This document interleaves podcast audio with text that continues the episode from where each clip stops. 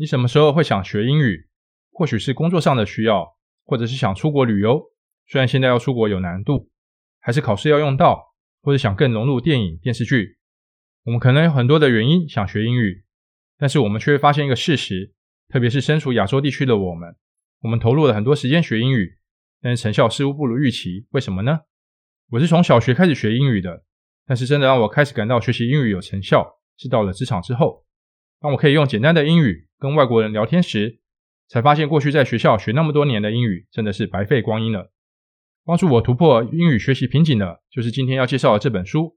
千万别学英语。欢迎来到 Twilight Say 文明说，这是个学习的频道，我将分享我所学习的、觉得有用的东西给大家，希望可以带给大家的生活更加多彩多姿。发现这本书是在我大学的时候，有一天在学校的书店闲逛，看到这本书的书名。千万别学英语，立刻就吸引了我的注意。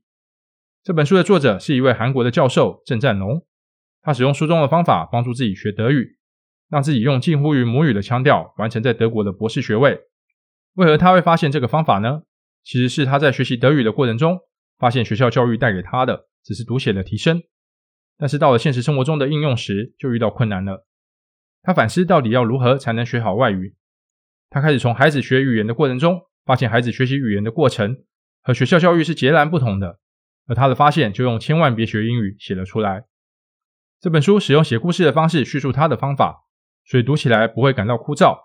透过他与他的得意门生 K 小姐之间的互动，将他整理出来的语言学习五阶段诠释出来。其实这五个阶段不只是用来学习英语，基本上所有的外语都可以用。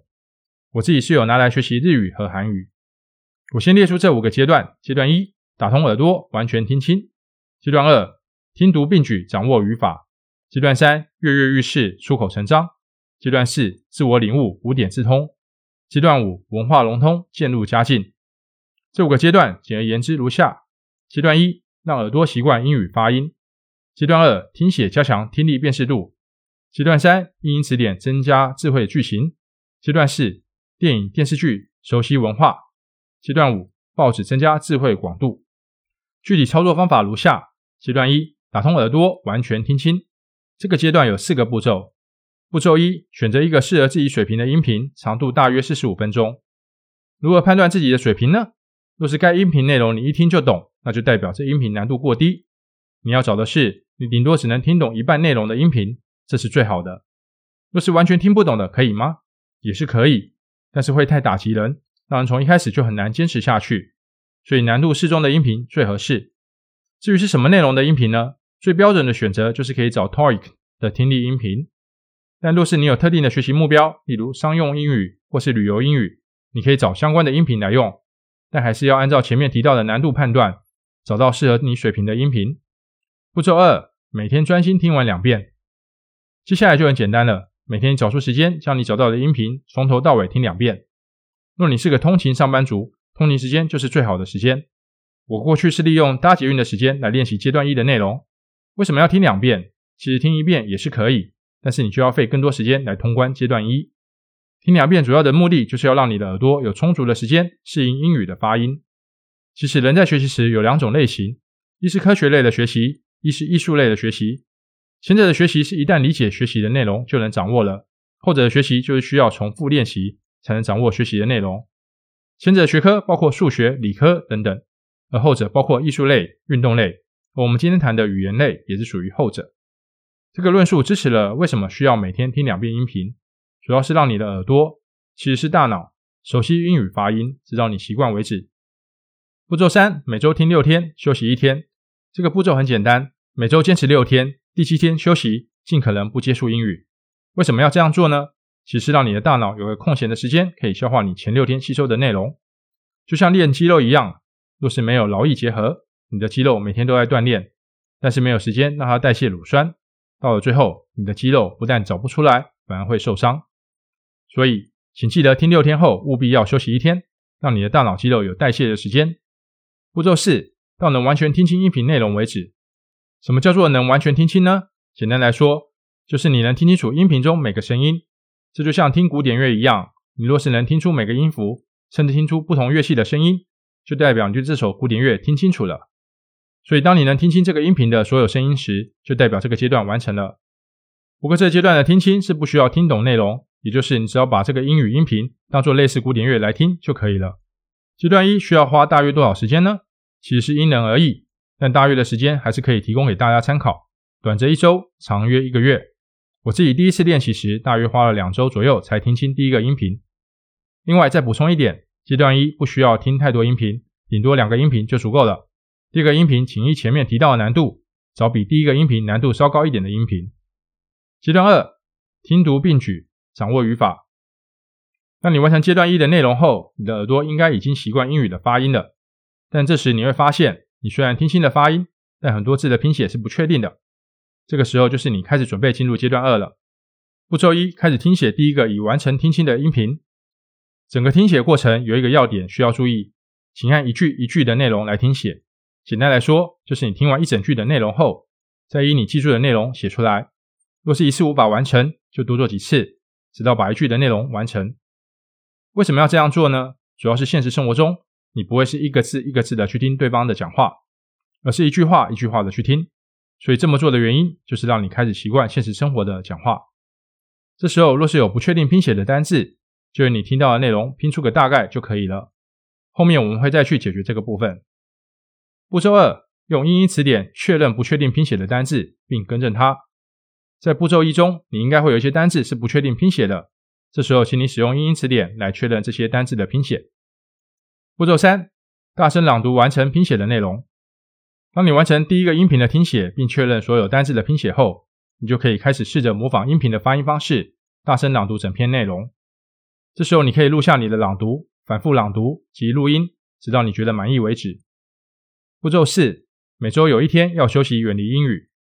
当你能流利的完成整篇的朗读后，就可以完成阶段二的内容了。但请记得练习六天后，还是要休息一天，让你的大脑可以消化。阶段三，跃跃欲试，出口成章。阶段二中，我们练习了听写，并把第一个音频的内容听写出来，且练习了发音。那我们若回头去看写出来的内容，估计会有不少的单字是你不认识的。这时候，阶段三就是帮助你提升词汇量和句型的量。步骤一，使用英英词典查找阶段二内容中不熟悉的单字。为什么要使用英英词典呢？主要是因为英英词典可以让你看到用英语是如何解释一个单字，也让你熟悉如何使用英语思考。至于要使用哪个英英词典，其实只要找到有足够多的例句来解释一个单字的使用即可。使用英英词典查找一个单字时，请将其解释及相关例句记下来，并将解释和例句中不熟悉的单字标记出来。接下来，你不是直接去查找听写内容的下一个单字，而是去查找第一个单字的解释和例句中你标记出的单字。这个动作要做到什么程度呢？要做到这个单字及其延伸处的解释、例句中都没有不熟悉的单字为止。所以，当你开始进行阶段三，你会发现一个单字就会让你产出很大篇幅的内容。我会建议你可以使用心智图的软体来进行阶段三，这样会比较好整理。步骤二，查找一小时后，请暂停并大声朗读整理出的内容。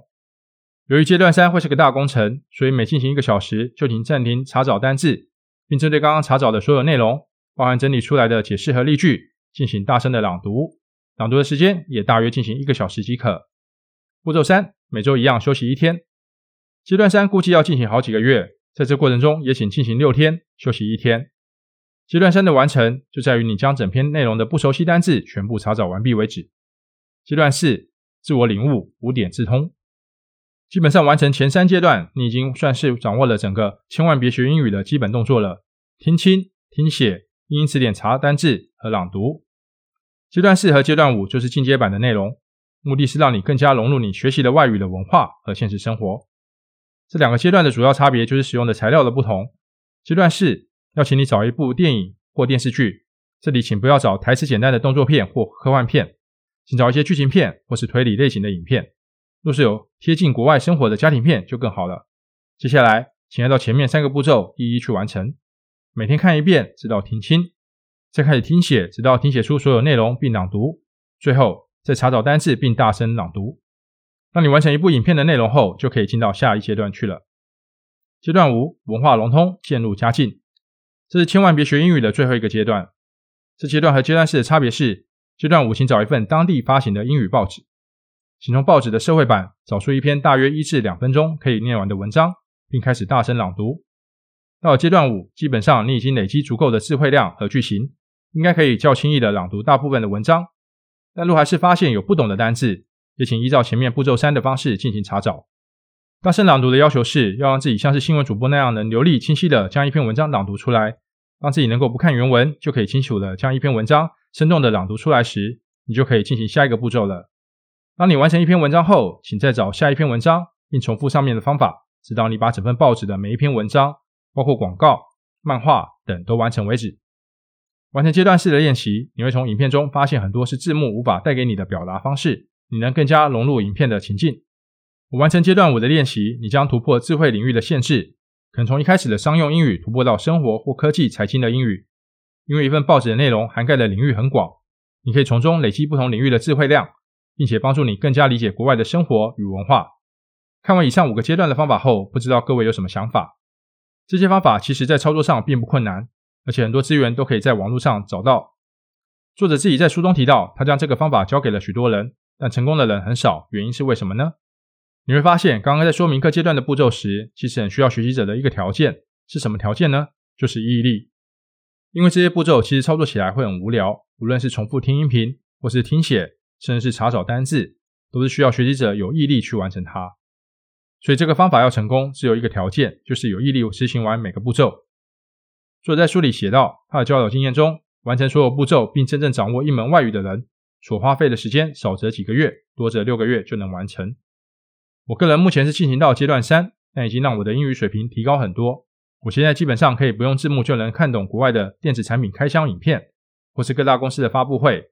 特别是阶段一完成时，我的耳朵竟然真的能听清楚英语，不再像过去那样感到很陌生。每当有机会听到英语时，我的耳朵就会自然而然去听。而在日语和韩语中，我也完成了阶段一，在看日剧或韩综时，也能更听清楚他们在说什么。最后的最后，再补充一点。使用这个方法学习外语时，请先完成该外语的基础内容。例如，学习英语，请先背好英语二十六字母；学习日语，请先背好五十音；或是韩语时，请先背好四十音。有了这些基础，才有办法开始进到千万别学英语的各阶段中。这个学习外语的方法有别于学校教导的方式，刚开始会让人很怀疑其有效性，但实际操作后，你会发现真的有效果。鼓励大家可以尝试看看这个方法，试着掌握一门你想学习的语言。以上是今天的分享，谢谢大家的观看，欢迎按赞、订阅、分享及打开小铃铛。